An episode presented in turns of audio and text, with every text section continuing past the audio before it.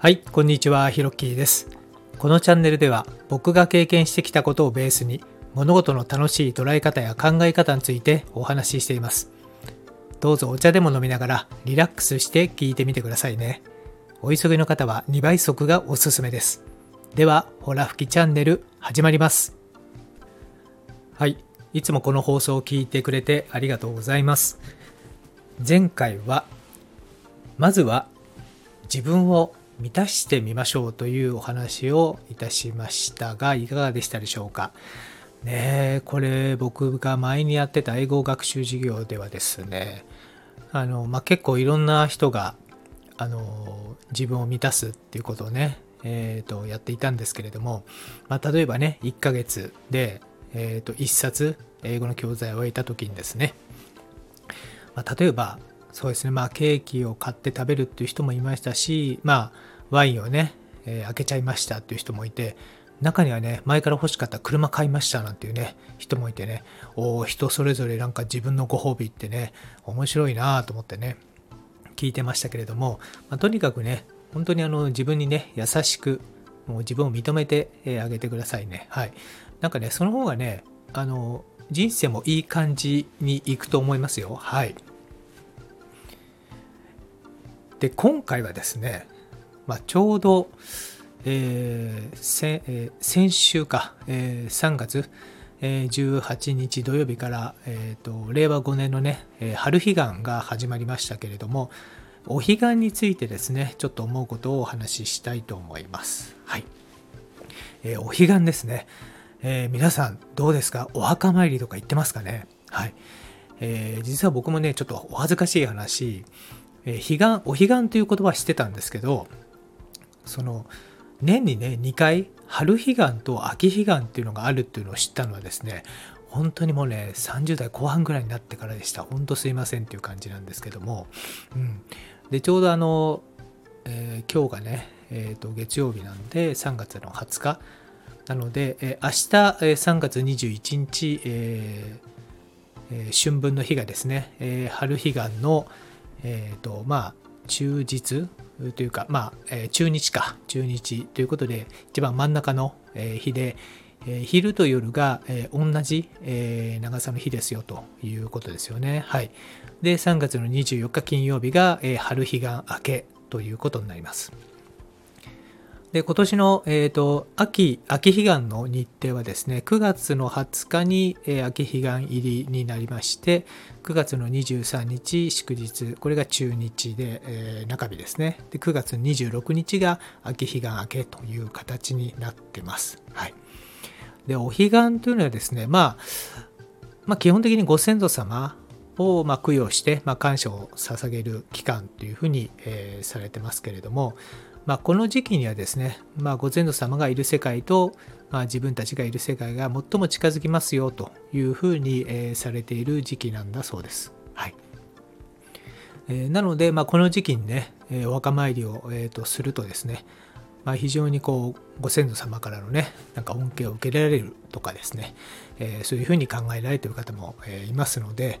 まあ、特に、えーと春彼岸は、えーとぼた餅ですかね。僕なんかよくねいつもおはぎなんか買いますけれどもね。あとあ秋彼岸もそうですけどもそういうねこう生菓子を扱ってるお店さんはね本当にもうこの週末ごった返して大変だそうですよ。はい知り合いにいるんですけどね。もうおはぎなんかねもう裏側の厨房でねもうもち米炊いても炊いてもね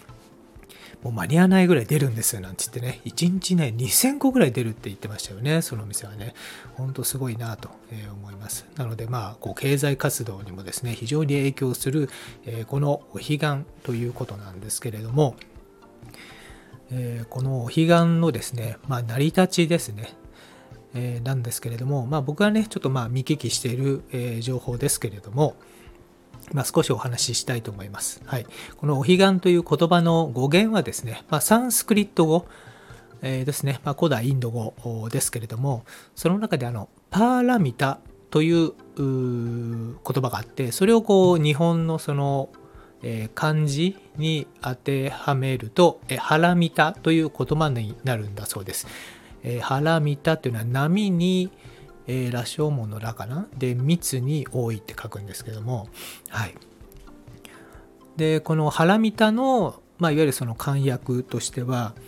えっ、ー、と頭皮がんというまああのなんでしょうね。まあ彼岸に至るっていうことなんですね。でこの彼岸という意味なんですけれどもこのお彼岸の彼岸ですよね。この彼岸というのは向こう岸という意味なんだそうです、まあ、いわゆる向こう岸なのでまあ神様とか仏様の住む、えー、と世界、まあ、悟りの世界とかあのようですよねはいで一方でこちら側のいわゆるこう煩悩にまみれた世界というか、まあ、この世のことを、えー、志願という言い方をします。はい、なのでこの彼岸という言葉はですねまあこうその悟りの世界というか、まあ、向こうの世界へたどり着くという意味になるんだそうです。はいまあ、いわゆるこの向こう側の彼岸とこちら側の志願の距離が短くなるまあその間に三途の川っていうのが、まあ、あるので、えその川の幅がこう狭くなるみたいな形ですね。はい。なので、まあ、お墓参りを通してね、ご先祖様とお話をするといいということも、まあ、前から聞いてましたので、まあ、いろいろね、最近あったこととかね、お墓参りしに行った時に、まあ、お話をしたりするわけなんですけれども、まあ、一方でね、やっぱりあの、ご先祖様が、えー、いる、いたからこそ、今の自分が、まあ、いるという考えもあるので、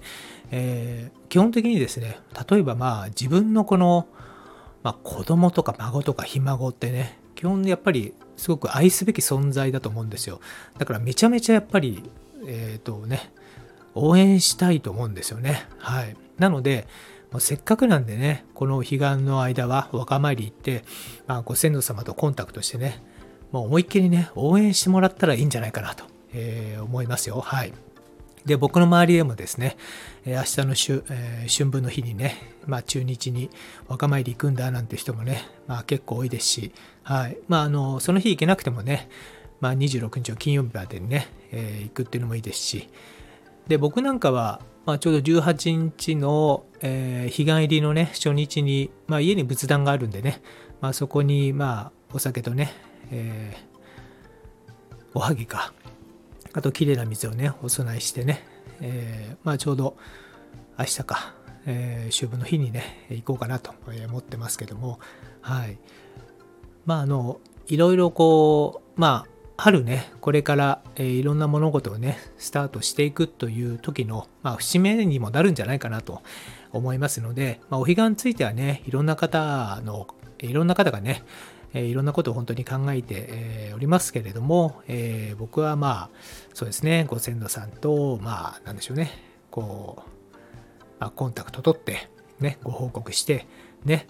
で応援してくださいねみたいなね感じで甘えちゃうっていうね、ま前回の放送でもね自分を満たして自分を甘やかしましょうなんてねお話をしてたもんですけどもねご先祖様にね甘えちゃうっていうのもいいんじゃないでしょうかはいこの際ねはいというわけで、えー、今日はえお彼岸について思うことというテーマでお話をさせていただきました。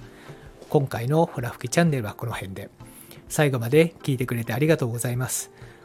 あ、あと告知ですね。はい。えー、ちょうど明日3月21日祝日、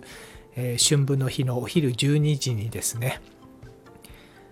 えー、テレビの、えー、何でも鑑定団という番組で、え最初からレギュラー出演されている、え世界的おもちゃコレクターの北原照久さんに、えお伺いした「継続すること」というテーマについての、えインタビュー音声を、